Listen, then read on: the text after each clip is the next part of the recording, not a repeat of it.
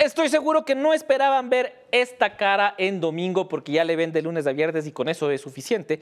Pero yo soy Javier Montenegro y estamos en un programa para tu tía. El tío Lucho ¡Qué no está, la tía Dome no está. ¡Qué lindo! Y llamaron a 25 personas más y tampoco pudieron. Entonces, ¡Qué lindo! Exactamente, estoy yo aquí porque hoy, muchachos, yo sé lo que ustedes están buscando. Hoy, domingo, 8 de la noche, esperan ver si Bukele es otra vez presidente de El Salvador. Es un amor, es un encanto, es un bebé, es una cosita rica. Eso, eso me dijeron el otro día en la calle. Eh, pero Bukele muy probablemente sea reelecto y hoy vamos a estar analizando todo el gobierno de Bukele, las repercusiones en la región y por qué Daniel Novoa. ¿Ustedes se acuerdan del primer promo de Daniel Novoa? El primer promo de Daniel Novoa decía: Muchos me dicen el Bukele ecuatoriano. Y en ese momento dijimos: Señor, nadie le dice Bukele ecuatoriano. Y luego se pone harta demencia y ahora, y ahora sí le decimos Bukele ecuatoriano. Vamos a estar analizando eso el día de hoy. Gracias a. eh, bueno, entonces, en, en conclusión, este es el programa para su tía. No les voy a decir dónde estaba eh, Violín. Pero el programa para tu tía llega gracias a CNT. Porque CNT ha sido parte de la vida de cada ecuatoriano. Se los va a decir él.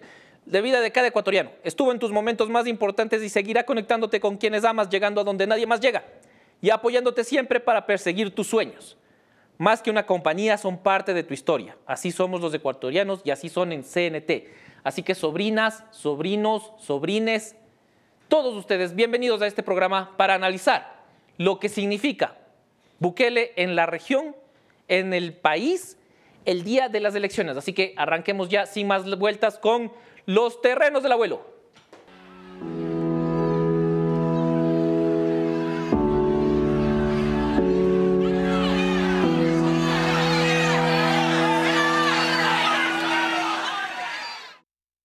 Bienvenidos todos a el primer Terrenos del Abuelo de este programa. Domingo, 8 de la noche, arranca ya con un Bukele posiblemente reelecto y precisamente de eso vamos a hablar. El tío adoptado, me gusta eso. Me, gusta esa descripción. Me han dicho muchas cosas peores.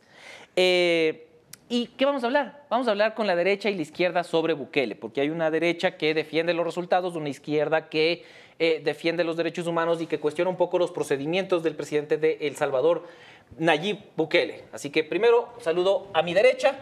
Qué gusto, tío adoptado, El esta tío noche adoptado.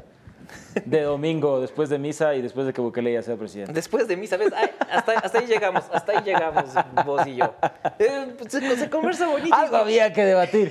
¿Qué, qué, qué- qué haces el domingo? Yo voy a misa ya. Yo, yo soy el tío, el tío ateo, además, entonces imagínate. Y por el lado de la izquierda está eh, Beno Bonilla. Beno, ¿cómo estás?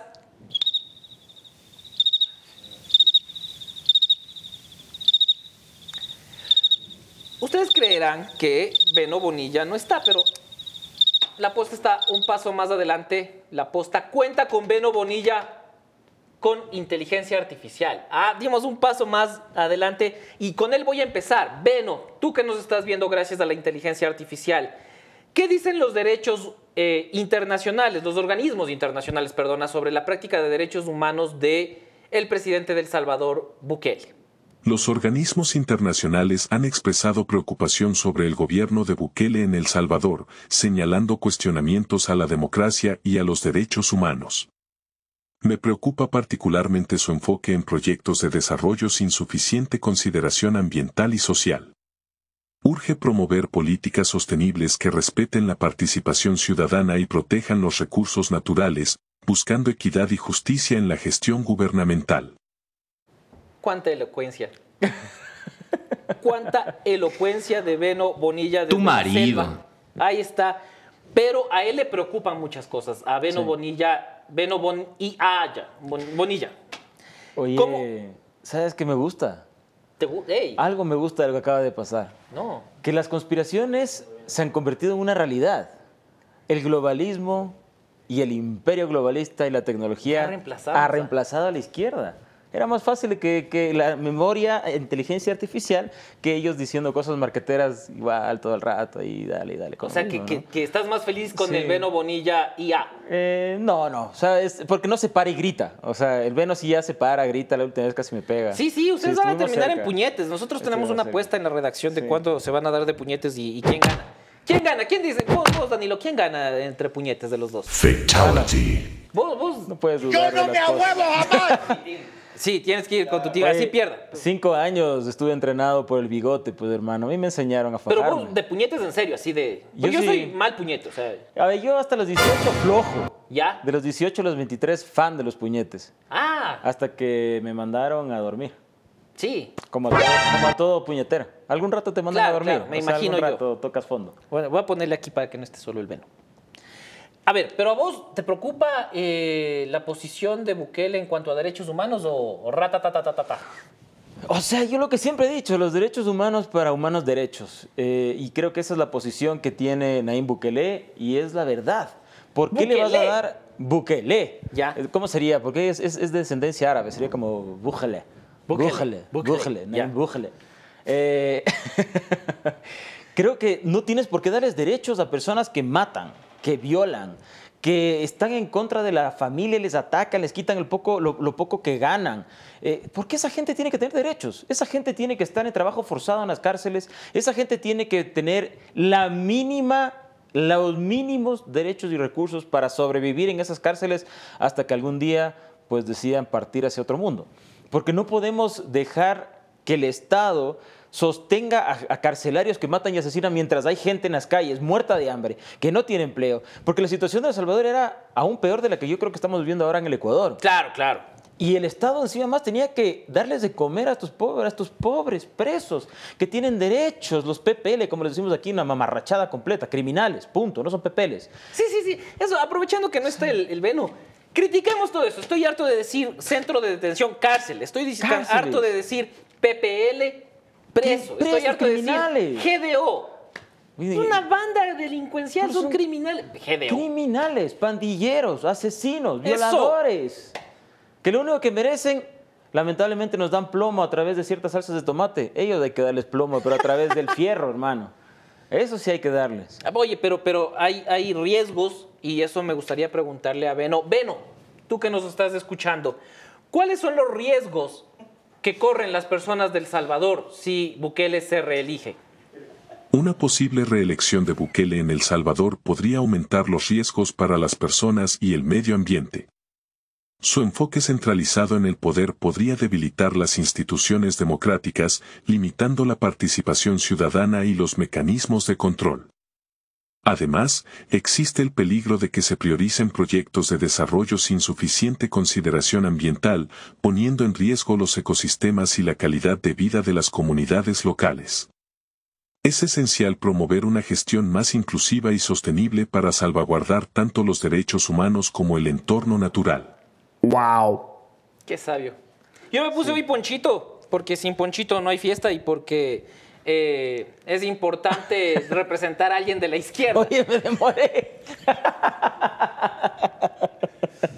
Ya nunca más me van a invitar a este programa. ¿Vos, cómo ves el- los riesgos de... A ver, Bukele en un video para hacer campaña decía que necesita más asambleístas, más diputados, porque si pierde solo uno, corren corre el peligro de que no se aprueben, por ejemplo, la, que, que desde el Ejecutivo se pueda designar fiscales, jueces. Ya nos pasó algo así. Vino cualquier señor no muy bilingüe que digamos, quiso captar todos los poderes y luego terminamos teniéndole a su asesor de fiscal, a sus amigos de presidente, pucha, el Yal, que era presidente del Consejo de la Judicatura, brother, Suñaño. ¿No, corremos, ¿No corre ese riesgo también El Salvador de darle demasiado poder a una sola persona y que después todo se descontrole? A ver, yo creo que las, las personas son las que eligen y en una democracia eh, la izquierda siempre te vende, yo soy pro democracia, yo soy pro democracia, pero cuando la democracia no les gusta es cuando está en contra de ellos, en contra de ellos. La democracia es de las mayorías, no de las minorías. Ahora la izquierda y el progresismo quiere decir que la democracia es de las minorías. La democracia es de las mayorías. Nosotros no éramos felices con el Something Incredible. No. Pero había un 72%, si no estoy mal, en algún momento, que sí estaba feliz con Something Incredible. Entonces Something Eso, Incredible... eso sí era Something Incredible. Claro, Ajá. Something Incredible.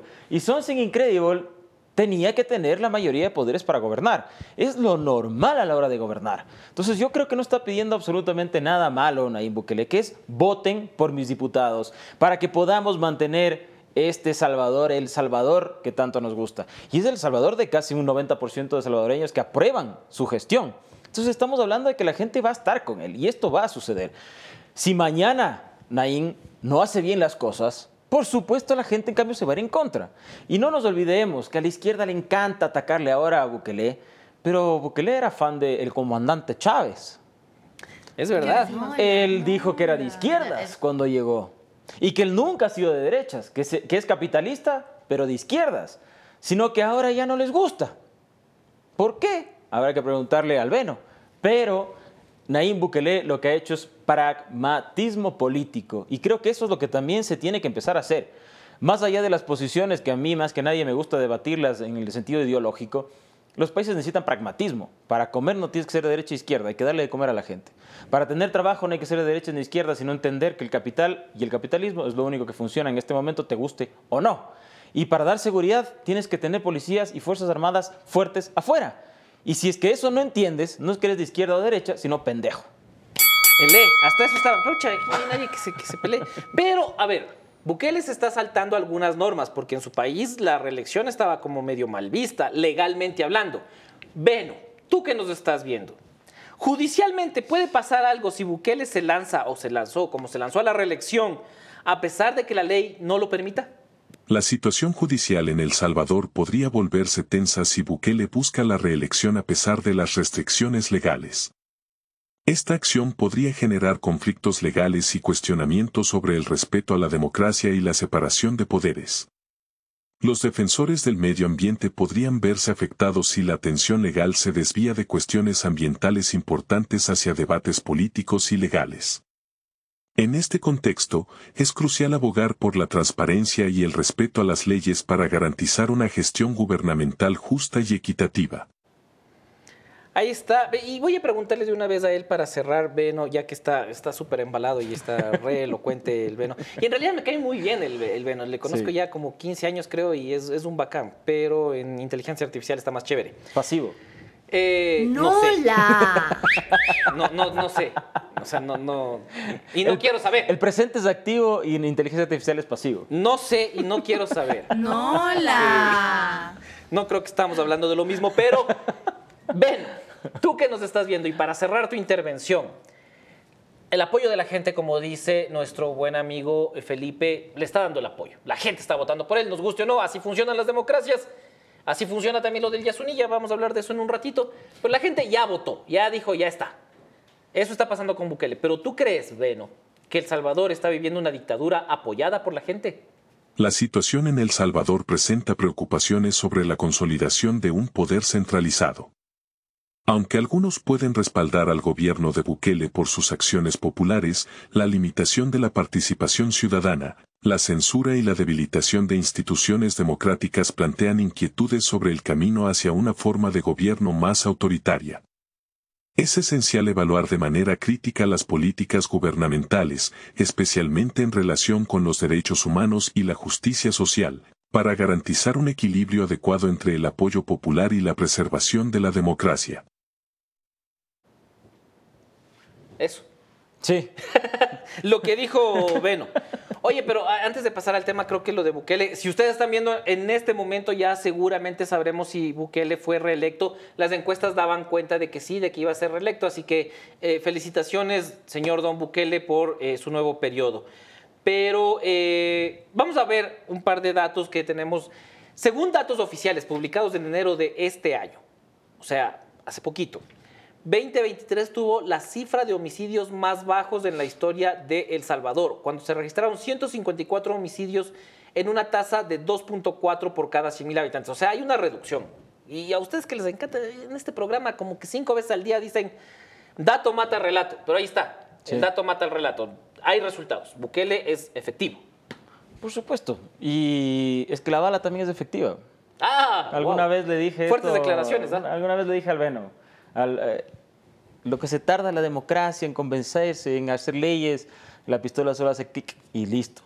Y Ah, ha sido- ha sido lamentablemente denso el joven. hay momentos que, que las cosas tienen que ser así, que hay que ponerle mano dura y El Salvador lo puso mano dura. Eso sí, pasaron un año entero, entero, entero, eh, un año entero en estado de emergencia, en estado de excepción.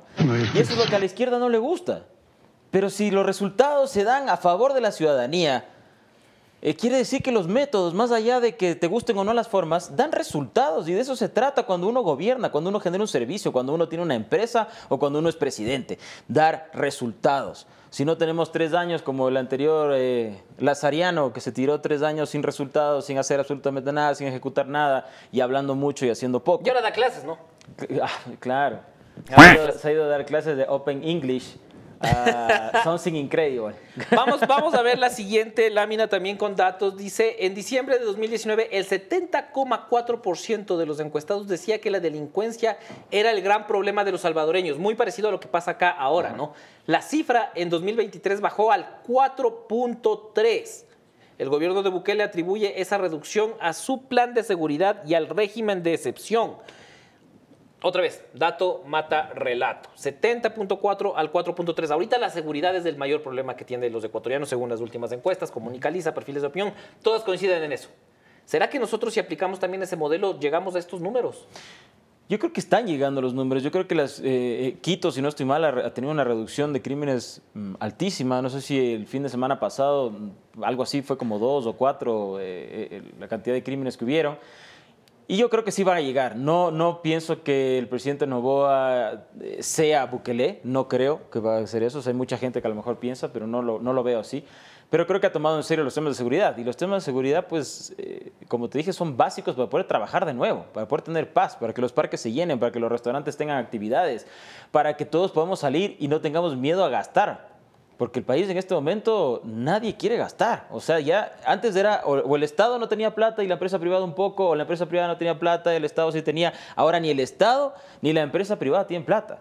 Entonces, eh, creo que es importante que se tomen las medidas que se están tomando. Creo, como también dijeron, no. Eh, alguna vez En la vida. en la vida. ¿Alguna vez alguien dijo algo? En la vida se dijo. Eh, creo que no es momento de que los partidos políticos se pongan a, estar contando votos, a estar contando aceptación para ver cuántos asambleístas meto de nuevo. Creo que es momento de unidad, creo que es momento de nación, creo que es momento de sentir un poquito más la camiseta tricolor y, y comenzar a apoyar lo que se está haciendo. Si no, vamos a volver a lo mismo de siempre. Año electoral, todos tiremos para nuestro lado, vemos que se resuelve a fin de año y volvemos a empezar. Y eso no va a funcionar. Eso es entonces hoy con la inteligencia artificial reemplazando a Beno Bonilla y con Felipe León hemos analizado la eh, posible reelección de Bukele. Voy a preguntarles lo mismo a los siguientes invitados. Espero que te quedes aquí para comentar un poco eso, porque vamos a estar hablando con una asambleísta, con un libertario y con un hippie. ¿Qué podría salir mal? ¿Qué podría malir sal de esta fusión? Vamos a ver el MMB, y no me refiero a, Danilo Castro, sino al Me Muero Vea.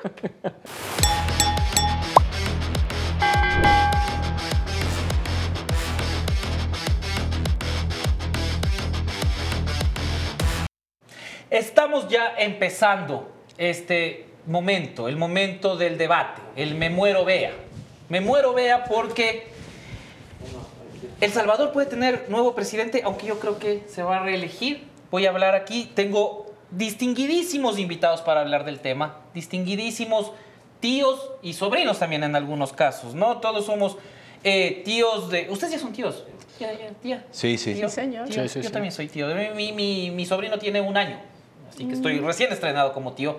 Pero para ustedes, sobrinas, sobrinos, sobrines, aquí estamos en el Memuero Vea, este foro donde vamos a estar conversando con la asambleísta Lucía Pozo, vamos a estar conversando también con el analista, el experto eh, más querido del eh, movimiento libertario, eh, José Alviar, y con el, el hippie favorito de eh, la casa, eh, Inti, siempre pro- pronuncio mal tu apellido, así que dilo. tú. Está bien, Inti nomás. El Inti, el Inti está aquí, el, el- por el, el- el Poncho también. Pero vamos a empezar hablando de lo que está pasando en este momento en El Salvador, porque para cuando ustedes vean este programa estarán en elecciones y ya viendo resultados del Salvador.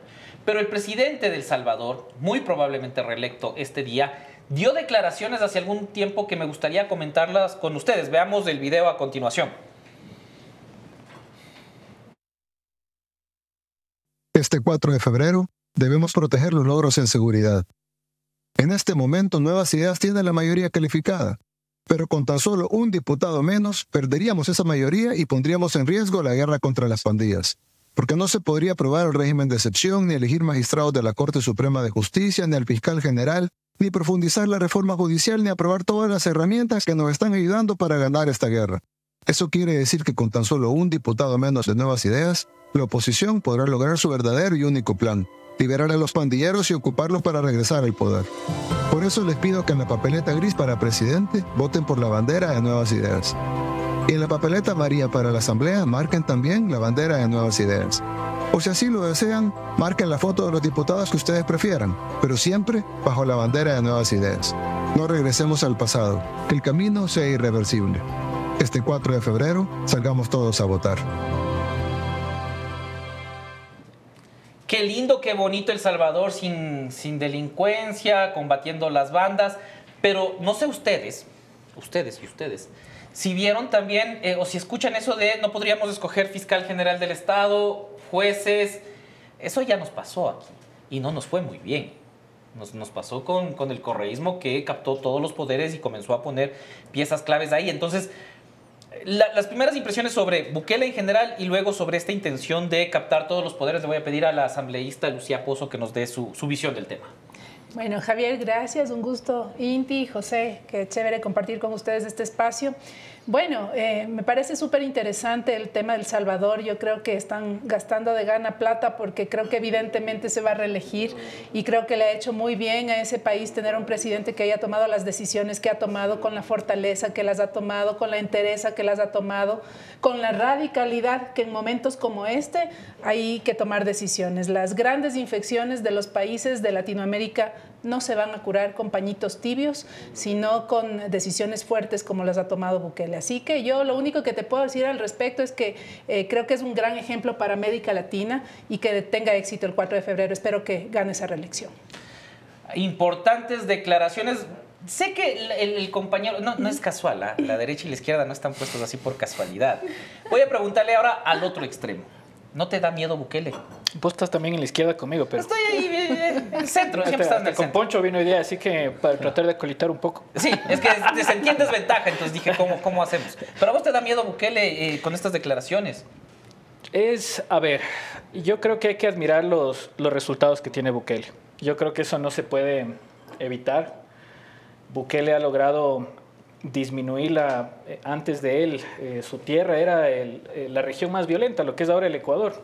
Y a veces ciertas decisiones que se toman van más allá de las ideologías. En realidad eh, van justamente a analizar la causa raíz de un problema de una sociedad y buscar dar alternativas de forma adecuada. Y en ciertos casos se necesita eh, tener eh, el poder suficiente para poder realizarlo. Y no solamente el poder suficiente, sino también tratar de poder debatir hacia cómo ir hacia un lugar que sea el beneficio de las grandes mayorías. Y Bukele le ha propuesto eso a su país. Él lo que está haciendo es justamente eh, puso la causa raíz, está en las bandas, en, las maras eh, y todos estos grupos delincuenciales que tenemos y tomó decisiones radicales justamente para reducir. Entonces, ahora el problema que va a enfrentar es tratar de mantener la- esa reducción en la tasa de violencia que ha logrado eh, en su país, empezar a generar un rumbo económico, eh, que es interesante ya ciertas propuestas que ellos han dado, por ejemplo, pioneros en tema de criptomoneda, Claro. eh, algo que cuando lo hizo, eh, quizás a destiempo, todavía no había un, una evolución del mercado cripto a nivel internacional, pero te empieza a dar cuentas de que tienen un- una suerte de un modelo, tienen un plan hacia dónde ir. Y no se queda solamente en lo importante que es resolver los problemas del presente del país, sino también ver hacia dónde le van a llevar. Otro, otro buquelista aquí, o sea, si fueses vos eh, salvadoreño y tienes que votar, también votas por la reelección, así como Lucía. Y Yo creo que sí, porque a la final el- lo importante, más allá de, de cualquier tema, son los resultados. Y ya cuando uno ve resultados eficientes, y eso ojalá suceda también acá en el país, eso es hablar de unidad. Ver que eh, si necesitamos enfrentar un problema, en realidad el problema son, es el narcotráfico, son las mafias, no es el que piensa diferente. Entonces, si la persona que está adelante tiene un plan eh, que da resultados, hay que apoyarlo. Mira tú, no me lo vi venir. De quien sí me lo veo venir es de nuestro eh, siguiente invitado también. Se trata de José Alviar, a quien quizás todos recuerden por frases maravillosas como el gobierno de Lazo es un gobierno con... ¿Cómo era ensalada de qué? Eh, un- es un gobierno vegano, ¿Por qué? porque la comida vegana no tiene huevos. Exacto, esa frase ya. Si no lo recordaban por esa frase, ahora lo recuerdan. Eh, José, el gobierno de Bukele, pese a que habla de captar la fiscalía, las cortes, tenemos dos aquí, dos nuevos buquelistas. ¿Vos también te subes a ese tren? O sea, yo me sumo a lo que es exitoso, pragmático y que trae bienestar a, los países, a las comunidades. Y en este caso el gobierno de Bukele trajo esa tranquilidad que hoy nos hace tanta falta a nosotros. Y, cuando él pide, bajo las reglas de la democracia, que se vote, si es posible, por todo su, ejército de diputados, asambleístas, lo está tratando de hacer dentro de las reglas de la democracia para tener mayoría y poder eh, evitar entrar en ese juego de la extorsión muchas veces de ciertas oposiciones que atrás de intereses particulares eh, juegan un poco y extorsionan a los gobiernos de turno. Me imagino que a Lucía le habrá pasado en la Asamblea, lo, lo vivirá en el día a día, que se dan cuenta que hay este juego a veces de dos caudillos que trabajan en función de sus intereses particulares y no del país. Pero creo que en función de lo que ha sembrado Bukele, la cosecha debe ser eh, que sea reelecto. Bien, bien, ese era como que el tema paraguas, porque ahorita eh, estamos viendo la, la elección de El Salvador, pero el motivo central por el que ustedes están aquí es eh, qué hacemos después del estado de excepción. Recordemos que un estado de excepción en el país solo se puede extender una, una vez. Eh, esto podría ser revisado por la Corte Constitucional, pero al momento es una sola vez, lo que quiere decir que para finales de marzo, inicios de abril, estaríamos sin militares en las calles, ver qué pasa con eso y también ver desde lo económico, qué hacemos después de un estado de excepción de una medida que o de una acción que nos está costando plata. Y eh, la Asamblea sabe de eso porque la Asamblea está debatiendo constantemente el tema del IVA, el tema de nuevas contribuciones especiales. Pero eso es, ¿qué hacemos después del estado de excepción? Me gustaría empezar eh, nuevamente con Lucía. ¿Qué hacemos después del estado de excepción en temas seguridad? Mira, eh, es complejo el panorama, ¿no? Porque ahorita tú estás planteando una pregunta de qué vamos a hacer después, pero todavía no tenemos respuestas para el ahora. Eh, estamos en la lucha hoy contra la delincuencia, contra el narcoterrorismo. Yo te lo había dicho anteriormente, el Ecuador se ha convertido en una autopista sin peajes para el narcotráfico, para los- el crimen organizado y no tenemos fondos para combatir, para combatir aquello. O sea, yo, yo estoy realmente muy preocupada porque esto se desencadena en medio de un año en el electoral en el que el populismo político se pone a flor de piel y en el que no le podemos decir a la policía, chévere, que le vaya súper bien, vaya con ñeque, con ganas, porque la guerra se gana con recursos, con balas, municiones, armamentos, con cascos para defender a nuestra policía, con leyes que los protejan y no resulte que se judicialice a quienes cumplen con su tarea y, y se pongan a defender fuerzas políticas, inclusive a y la en ese delincuencia. reto, la Asamblea sí está a la altura. Eh, ustedes ven, o tú ves en tu caso ahí dentro de la Asamblea, que el resto de bloques sí están respondiendo con miras políticas, con miras sociales, con miras... ¿Desde dónde está opinando la Asamblea? Mira, yo quiero recordarles a todos que hace semanas atrás, un mes tal vez, aprobamos el primer proyecto de ley económica urgente en materia económica, que no tenía una sola carga impositiva, tenía deducciones, decepciones, incentivos. Yo nunca estuve de acuerdo con el tema de la eliminación de intereses, multas y recargos, pero creo que todos hicimos esfuerzos para, por encima de algún detalle con el que no estemos de acuerdo, tratar de apoyar de manera decidida una herramienta que el presidente solicitó a los ecuatorianos, a la Asamblea, que la necesitaba para sacar los pies del lodo. Eso se ha hecho de 10 leyes aprobadas en la Asamblea en este tiempo, 9 han sido aprobadas con más de 100 votos y eso es un buen mensaje. Queremos que no haya el pretexto de la falta de gobernabilidad siempre y cuando no se vaya a, a tomar decisiones en contra de las grandes mayorías. El IVA ya va a ser un punto de quiebre porque estamos en un año electoral y porque hay también mucha irresponsabilidad en el tema político. Yo creo que las decisiones hoy no deben ser ni políticas ni electorales, con esos cálculos y con esos fines, sino en el orden técnico. Y me preocupa porque no podemos mandar a hermanos ecuatorianos, yo no sé si ustedes tienen parientes, amigos, policías, yo parientes no tengo, amigos, conocidos y desconocidos que respeto profundamente, pero no les puedes mandar a la guerra a pelear, a sacarles la lengua a delincuentes que están armados hasta los dientes y con la última tecnología.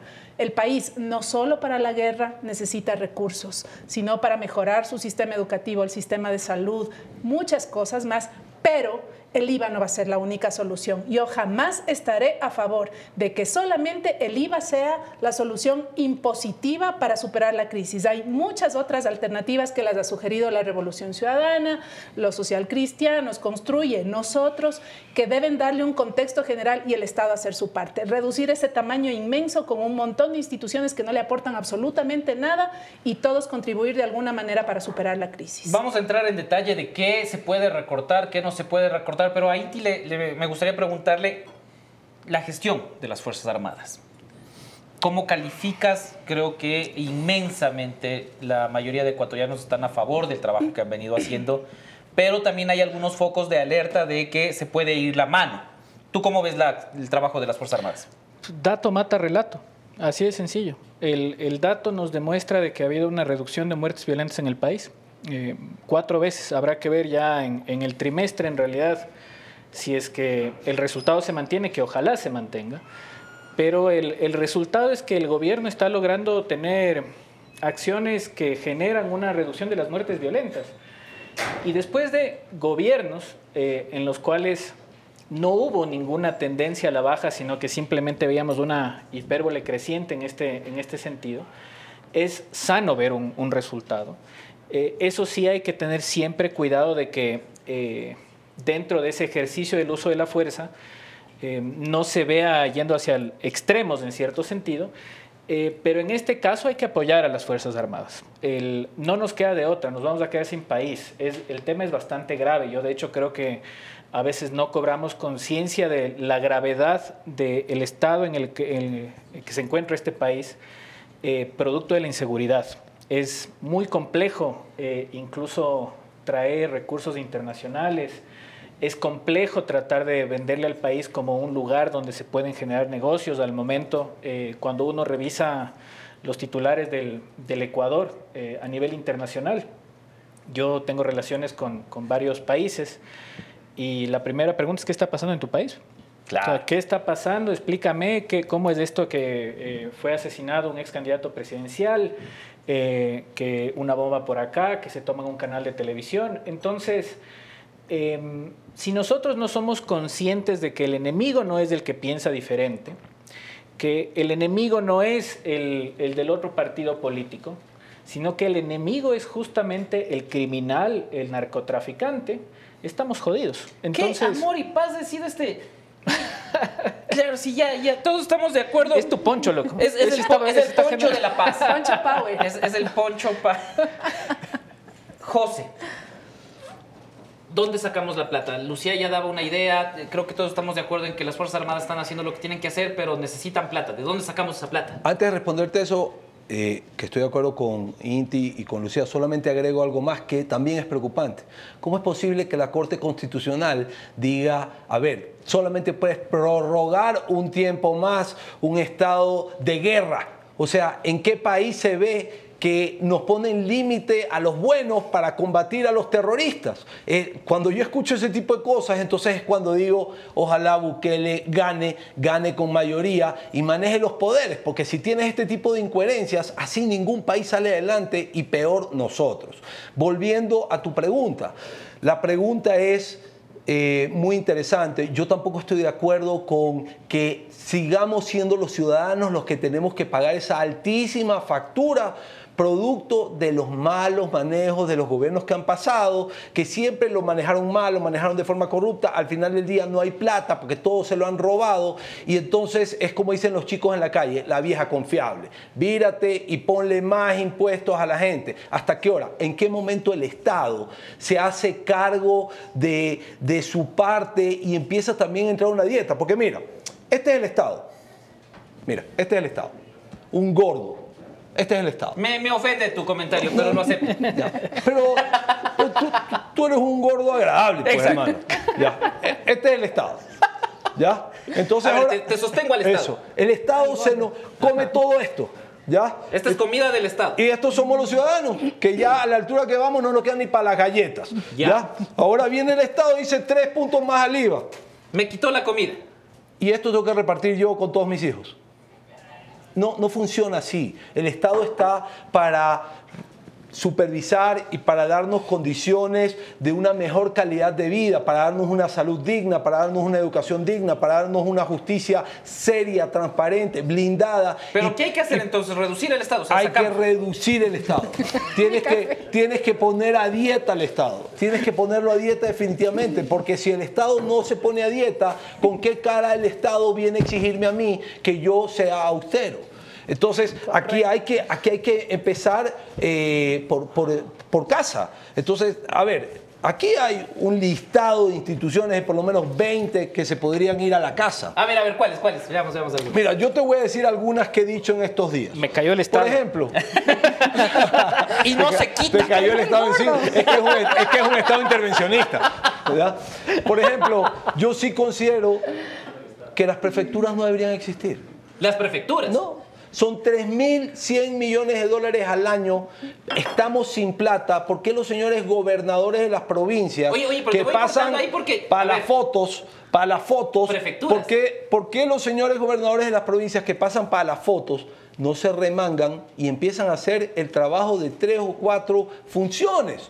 Porque sucede que algunos prefectos terminaron haciendo de las prefecturas, no todos, un motín político. Y eso es gravísimo porque se nos llevan 3 mil millones de dólares. Tienes después el ministerio, y que no se me malinterprete, porque eh, no, no quiero que se malinterprete desde el punto de vista de la esencia, el Ministerio de la Mujer consume 15 millones de dólares al año. Yo no digo que no debe haber una institución que cuide a la mujer contra la agresión física, financiera, psicológica, pero creo que en vez de tener un ministerio, deberíamos tener una secretaría que esté adherida al MIES, que haga las mismas funciones. Entonces la señora Tanca lo que tiene que hacer es, en vez de aspirar a tener todo un edificio, entender que no hay plata e irse a una oficina y ahí meter a la gente y ser mucho más efectiva. A ver, en ¿qué su dice, función. ¿qué dice Lucía Pozo como, eh, como asambleísta, como mujer, sobre la declaración de, los, eh, de eliminar el Ministerio de la Mujer? Mira, yo estoy de acuerdo.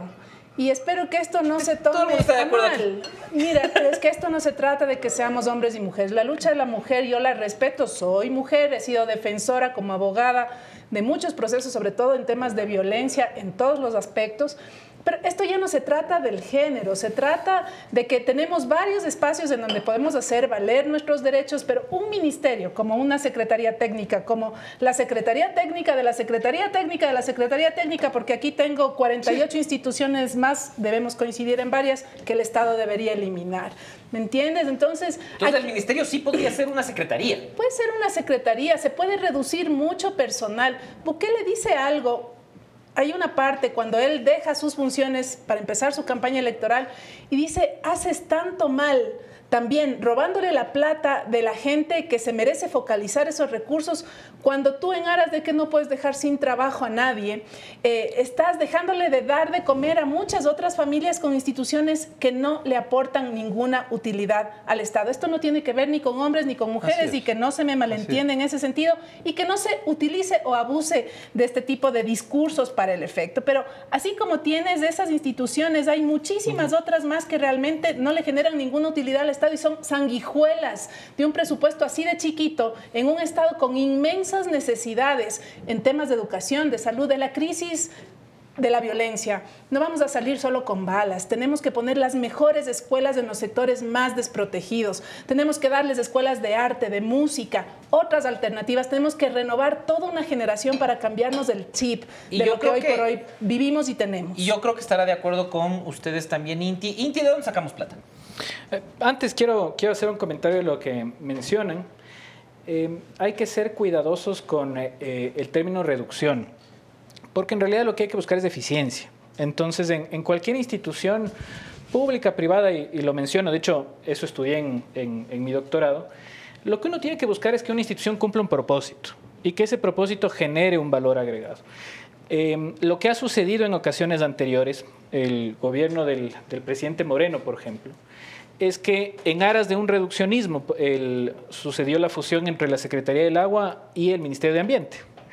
Y hay muchas actividades que simplemente se quedaron sin quien las haga, sin cabeza, eh, no tienen incluso capacidad de generación de, de, actividades reales hacia el tema de protección de páramos. Entonces, eh, lo importante en una sociedad eh, como, como, el Ecuador, eh, un país que necesita recursos, el, peor mal luego de la corrupción en lo público es la ineficiencia. Y esa ineficiencia se puede dar con uno, con diez, con cien, con mil personas en una institución en tanto y en cuanto no se haga un análisis técnico. Y ese análisis técnico te va a definir, eh, se necesita uno, se necesitan 10, se necesitan 100, se necesita esa institución per se o no. Y también revisar qué está sucediendo a nivel internacional. Eh, cuál, es la, cuál es la función de un instituto en otros países y qué valor agrega y por qué no lo hace en el Ecuador. Entonces, eh, yo creo que todos coincidimos en que un Estado, el término obeso me parece muy bueno porque justamente da una idea de un, eh, de un sistema que no Aunque se mueve. puede haber gente como el hablante que se pueda sentir ofendido. No, usted no, usted no está obeso. Yo más bien le veo, le veo que está bajando, sí, está sí. ya casi vikingo más gracias, bien. Gracias, gracias por notarlo, gracias por notar que estoy haciendo dieta. Pero continuemos con el, lo importante. Pero lo, el, el, punto es este, entonces, eh, el momento que queramos hacer eh, que un Estado funcione de forma real, más allá de, de un discurso, es vamos a tener que entrar y ver dónde se tienen que hacer esos análisis, esos estudios y en función de eso determinar. Si no hacemos eso, eh, por, esa, por, por, solo pensar en una reducción, vamos a tener eh, sistemas más ineficientes y eso nos va a terminar costando más. Entonces, solo, solo para concluir, en el péndulo de que llega el uno y que quiere que sea el Estado más grande y el otro que llega que dice que tiene que ser más pequeño, en esa plata es como un perro siguiéndose la cola no vamos a ningún lado. Lo que tenemos que buscar es eficiencia de ese Estado. Y, ¿Y eso... ¿Y cómo alcanzamos eso? O sea, ¿cómo hacemos que sea más eficiente? ¿Es un problema de formación del sector público? ¿Es un problema de, de los miles y miles de contratados que están ya bajo nombramiento en el sector público? ¿Cómo hacemos eso, Lucía? Bueno, yo, yo estoy de acuerdo, ¿no? Se trata de buscar eficiencia. Y tú, eh, en ese sentido, pues uh, puedes ser eficiente con uno o con diez, depende de las condiciones, depende del trabajo que se realice. Ahora bien, eh, si es que tú tienes en casa un hijo enfermo, no tienes trabajo, no vas a endeudarte para comprarte un juego de muebles nuevo. Entonces tenemos que también considerar los momentos, los tiempos, las coyunturas, priorizar el presupuesto que tienes para saber qué es lo urgente, lo emergente, lo importante, lo prioritario y luego lo demás. En el Ecuador hoy vivimos en una época de guerra, deberíamos tener una economía de guerra y luego, claro, en el tiempo, si las condiciones mejoran, ok, vamos a pensar en abrir el Instituto Espacial Ecuatoriano. O sea, perdóname, claro. no podemos resolver los problemas de nuestro pequeño territorio y queremos resolver los problemas de la Luna. Yo no estoy jamás en contra de la investigación técnica, científica, tecnológica, subirnos en la ola de la inteligencia artificial, todo lo que quieras. Pero vamos a priorizar, no tenemos plata para todo hoy. Y la eficiencia también se va midiendo en la exigencia a nivel académico, técnico, eh, con los recursos humanos que tenemos, con los recursos técnicos, científicos. Entonces, tenemos que ser eficientes, sí, ágiles, operativos para los pocos recursos que hoy por hoy tenemos, administrarlos de una manera consciente y sobre todo conectada con la realidad y con las necesidades de todos los ecuatorianos. Y de, déjame solo un puntito. Sí, claro. Uh -huh. Academia, por ejemplo. ¿Cuántos académicos o, o tesis están dando en temas de mejorar la eficiencia del Estado? Porque toca hacer estudios. O sea, ¿en qué nos estamos enfocando en la generación de conocimiento? El, el, Instituto Aeroespacial. ¿Por qué no está haciendo análisis de convenios con pucha? O eh, sea, si existe, que haga. Que haga, pero para una necesidad. O sea, el, el, Airbus tiene satélites de resolución de 20 milímetros que te pueden dar, pucha, vos puedes ver hasta una tubería eh, con, ese, con esos sistemas satelitales. ¿Sirve para combate el crimen? Por supuesto. Para el tema de temas ilegales, por supuesto también. Entonces, ¿cómo, cómo enfocas las necesidades de un país? frente al conocimiento que tiene. Y, Entonces ahí es, eso es clave para... Y, y, algo más complementando lo que dicen ustedes, es importante que lo que queda de Estado en función de esa eficiencia, eficiencia significa trabajar efectivamente y combatir la corrupción. Entonces, trabajar efectivamente, por ejemplo, cuando tienes un Ministerio de Energías y Minas, que para mí es eh, el ministerio más importante en cuanto a captar inversión. Es donde está el billete. Es donde está la plata porque trabajas en el sector petrolero, minero, eléctrico.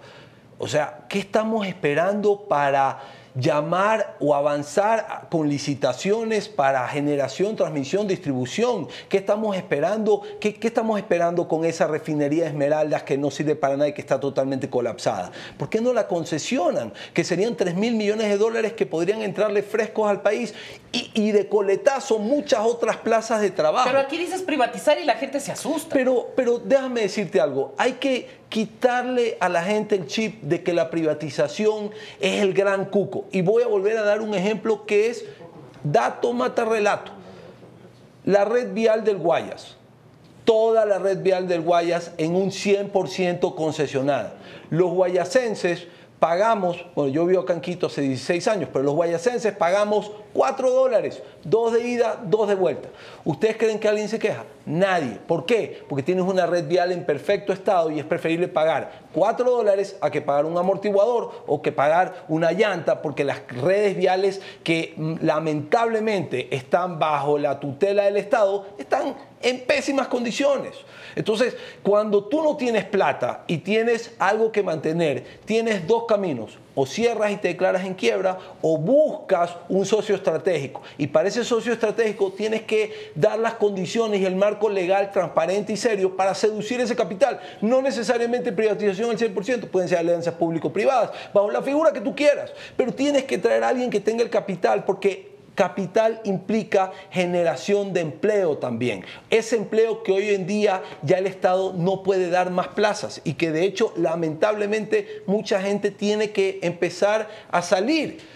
Ahora, ¿qué hacemos con estas personas que decimos? Porque es muy fácil decir en la teoría y de forma fría, no, tienen que irse tantos funcionarios. Oye, ¿y de dónde sacó plata para, para votar a toda la gente? En el gobierno de Sixto Urán Ballén se consiguió una línea de crédito no reembolsable por parte de organismos no gubernamentales justamente enfocadas a liquidar esa burocracia que estaba de más.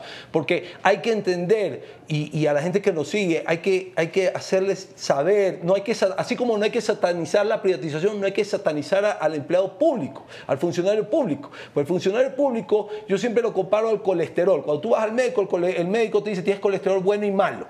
Entonces, el malo es el que tiene que salir. Ahora, no lo podemos votar a la calle porque la situación es terrible hoy en día en el país y no, es justo, entonces tienes que liquidarlo. Hay que trabajar a nivel internacional con estas organizaciones para conseguir esas líneas de crédito y poder liquidar. Y que, y que esas personas salgan con un dinero y, y se tendrán que capacitar, aprender a invertirlo, no sé, pero el Estado no puede seguir manteniéndolos porque en la medida que el Estado siga manteniendo esto,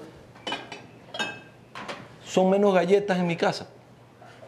Oigan, y si estamos todos de acuerdo aquí, ¿por qué el país no se puede poner de acuerdo? Es decir, ¿por qué en la Asamblea todavía hay otros intereses? ¿Por qué la sociedad civil no termina de encaminar? Ya, ya arruiné el café de todos. No importa. ¿Por qué la academia no se pone de acuerdo? O sea, aquí hay tres representantes de diferentes sectores que parece estar de acuerdo en hacia dónde debe encaminarse el país, en lo técnico, en lo económico, en lo eh, social e incluso en el tema de seguridad. ¿Qué pasa afuera? ¿Por qué no podemos ponernos de acuerdo así? Bueno, porque estás en un año electoral y lastimosamente no existe todavía la madurez política suficiente para entender cosas como las que estamos hablando con tanta racionalidad en un espacio como este. Debemos ser más eficientes y, quiero solamente tomar unos datos que yo tengo. Eh, cuando hablabas, por ejemplo, del tema de la investigación técnica, científica, que me encanta, yo provengo de la academia.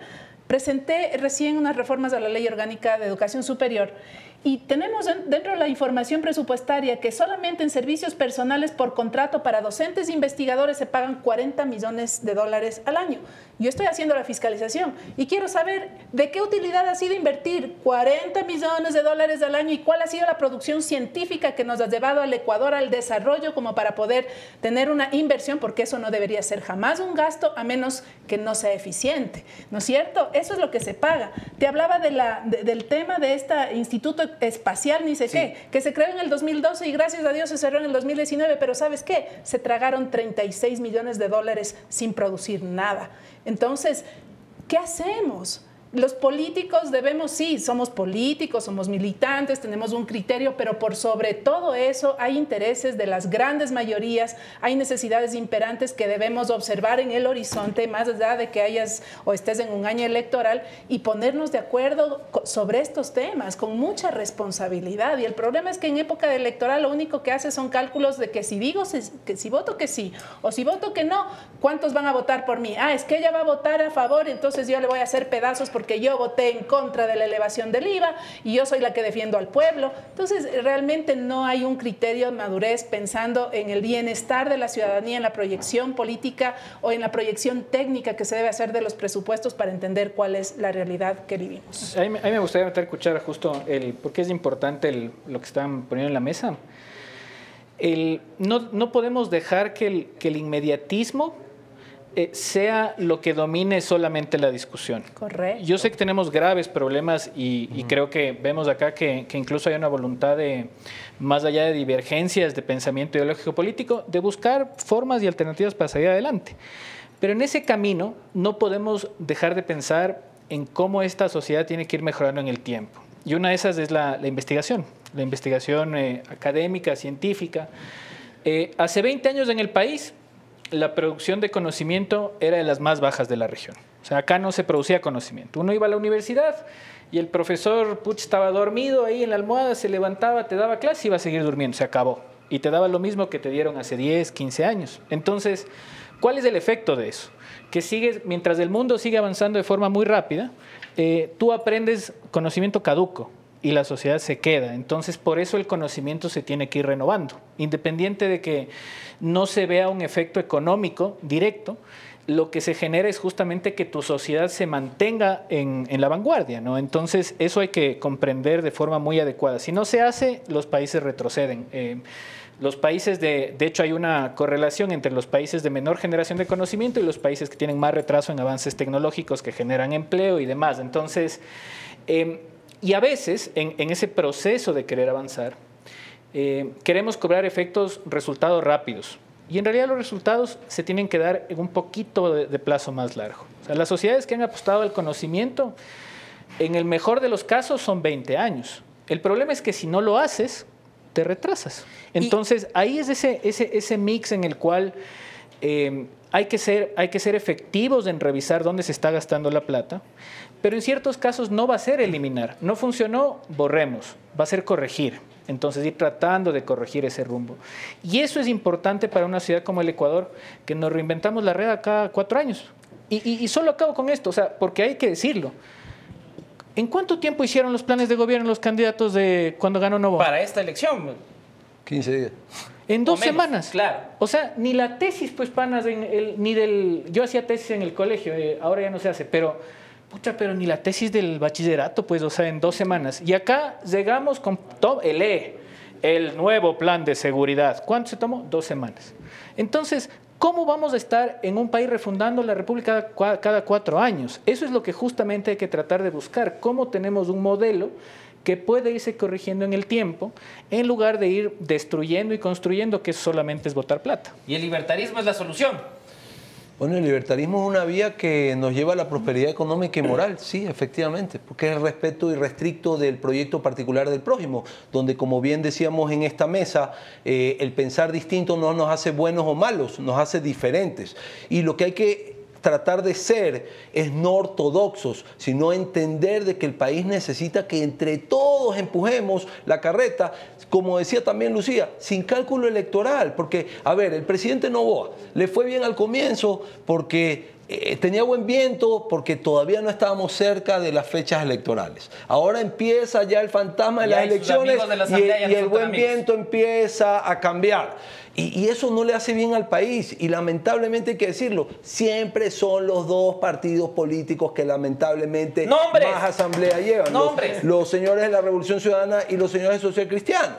Entonces se ponen de acuerdo entre ellos y empiezan a manera de extorsión a los presidentes de turno. Ojo, tú sabes que yo no fui eh, fanático de Lazo ni lo seré jamás. Y lo critiqué duramente. Eh, a este gobierno creo que hay, que impulsarlo porque eh, ha hecho frente a uno de los principales talones de Aquiles que tiene el país, que es la inseguridad. Ahora, tampoco vengan con la excusa de que es que yo no sabía que iba a recibir, porque entonces ¿para qué te embarcaste para presidente? Es irresponsable que te embarques para un cargo si no sabes los problemas que tienes y menos aún si no tienes las soluciones. Una de las soluciones eh, es que este país solamente sale adelante con energía barata y con un buen sistema educativo. Y en ese momento, cuando tengamos energía barata, que yo insisto tanto con lo del gas natural, eh, importado o explotado, eh, tendremos poco a poco nos iremos olvidando de los subsidios que tanto daño, subsidios de combustibles que tanto daño le hacen a este país, porque habrán otras alternativas. Y esos subsidios podrán ir a sectores más frágiles de la patria, ya enfocados a la educación, enfocados al sistema eh, de salud, enfocados a la parte artesanal para desarrollar, para impulsar, para capital semilla, pero ya basta de que hayan dos grupitos que siempre hacen lo que les da la gana. Fíjate tú, estamos en esta reunión tres personas, cuatro personas, que quizás podemos diferir en cuanto a visión de país, pero estamos con algo en común tratando de aportar con ideas para que esto salga adelante. Llegas a la asamblea y te topas con dos caudillos que manejan todo y destrozan este país y lo vienen destrozando hace más de 20 años creo que es un buen mensaje para quedarnos. Les agradezco muchísimo a ustedes por estar, eh, por ser parte de este foro donde todos nos declaramos buquelistas y eh, seguidores de, de, de, reducir el Estado. Ahí está el Estado, el Estado obeso y que hay dos caudillos que nos están fregando. Según José Alviar, viene desde la Revolución Ciudadana y desde el Partido Social Cristiano. Lo que no nos está fregando, y nuevamente gracias a ustedes, es CNT, porque CNT es y ha sido parte de tu vida. Ha estado ahí en los momentos más importantes y seguirá conectándote con quienes amas, llegando a donde nadie más llega y apoyándote siempre a alcanzar tus sueños. Más que una compañía, CNT es parte de tu historia, porque así somos los ecuatorianos y así son en CNT. Vamos a pasar ya al siguiente segmento de este programa. Muchísimas gracias a ustedes por estar aquí. Ya eh, vendrán en otra ocasión ya con el tío Lucho o la tía Dome. Yo soy el tío de reemplazo, no más hoy. Pero bueno, el, pasamos al siguiente el tío hippie. El, tío hippie. El teatro.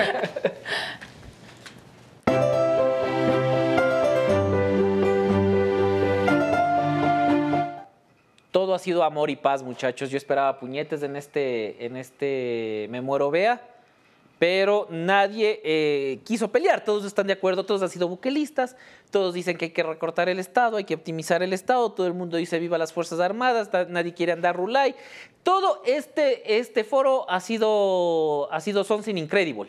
O sea, because it's nice, because it's handsome, de acuerdo. Y una de las frases que nos deja este MMB, este Me Muero Vea, fue precisamente de la asambleísta de Avanza, Lucía Pozo, que nos decía que no puedes mandar a policías y militares sin recursos a la guerra con delincuentes que están armados hasta los dientes. Y ella agregaba que a policías y militares que vayan a sacarle la lengua o sea, que vayan a hacer así mm, a los policías y militares, a, los delincuentes. Los policías y militares tienen que ir harta demencia también, ¿sí o qué? No pueden ir así solo a decir, por favor, por favor. ¡Silencio, eh, delincuente! Exacto, exacto. Pero para profundizar en esto, y debido a que ustedes vieron que el Veno no, no está, voy a invitarle a, eh, al, otro, al otro lado, a la derecha de, de este panel, para comentar brevemente, cortito, en los terrenos del abuelo parte 2, lo que dijeron nuestros panelistas en el MMB.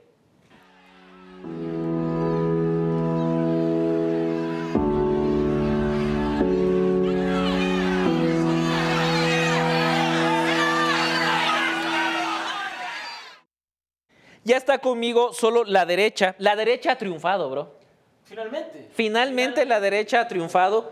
Podemos ver a la izquierda abandonada. La izquierda está, está, está botada. Ahí está. Derechos. Ahí Está, está. En, un spa en Misahuaí. Claro, ahí está. A la derecha ha triunfado. Oye, ¿cómo viste, cómo viste que, que Inti, que es medio hippie, Alviar, que es libertario, y Lucía Pozo, que es asambleísta de Avanza, están de acuerdo en todo? O sea, a mí lo que más me impresionó fue Lucía Pozo. Me quedo con un, un agrado de escucharle. Sí, ¿no? Y la verdad le veo que como ya ha fracasado a la izquierda, Sí.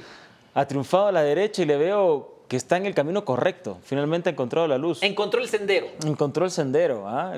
Así que creo que sí. Eh, También no, no, no, no es muy difícil entender que el país necesitaba seguridad, que hay que avanzar hacia un estado en el que obviamente va a ser complicado después del estado de excepción, esperemos que lo sostenga, pero sin duda alguna sí tenemos que dirigir los recursos hacia los militares y los policías. Sin seguridad no va a haber trabajo y eso ya se demostró durante los meses donde con o sin estado de excepción, sin eh, toques de queda, la gente ya no salía, Quinto franciscano se moría a las 7 de la noche porque la gente tenía terror de salir, los parques vacíos, tenías que estar más tiempo saliendo de una tienda a ver si no te robaban el auto, cada vez que sonaba una alarma todo el mundo salía corriendo a ver si era el auto de él y, sin, y eso lo bajo porque después venían los temas de que te iban a la tiendita que por un dólar te daban un balazo. Entonces hay que tener mucho cuidado en que no vuelva a pasar, creo que no lo va a permitir este gobierno actual y creo que vamos camino a un gobierno similar, sin decir que es igual al de Bukele. A ver, pero vamos a ver qué dice eh, Beno. Beno, responde todo lo que ha dicho. Póngale la claque. Exacto. Beno. Beno.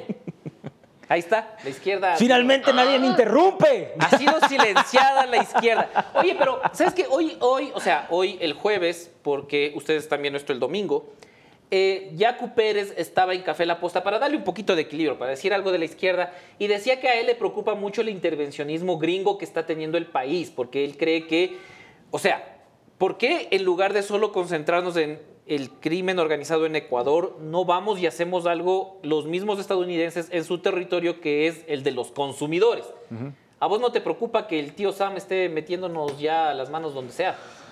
A ver, yo siempre he estado a favor de un Estado nacionalista, pero un Estado nacionalista necesita tener seguridad jurídica, necesita tener ingresos propios, necesita tener una economía estable. En este momento no tenemos nada de esos tres puntos. Por lo tanto, tener apoyo, porque también la izquierda siempre te vende la intervención extranjera, y es lo que le- yo decía la anterior vez. Les molestaría entonces que nos venga a ayudar Rusia, les molestaría que nos venga a ayudar China, ahí capaz estarían calladitos. Entonces, yo no estoy a favor de que vuelvan a poner bases, de que los gringos vengan a sentar aquí la casa y nos abran 17 McDonald's más, pero creo que en este momento hay que aceptar el apoyo.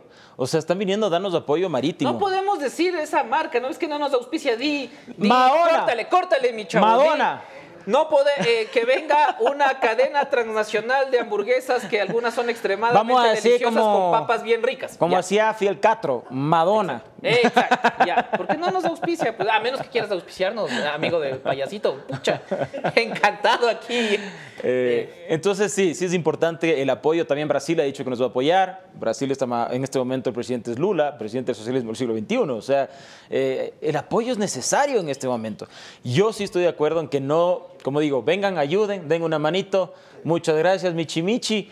Return home. Very nice, very something incredible, pero no, no soy a favor de que se queden acá. Creo que se demostró que la base de Manta, eh, nosotros podemos hacer el mismo trabajo cuando lo hacemos bien. Y se ha demostrado durante estos días en los que nuestras fuerzas militares y policiales, les agradezco como ciudadano y creo que todos por el esfuerzo que han hecho y cómo se han puesto en las calles a salvarnos de esta inseguridad. Beno, ¿qué dices tú del intervencionismo de los gringos?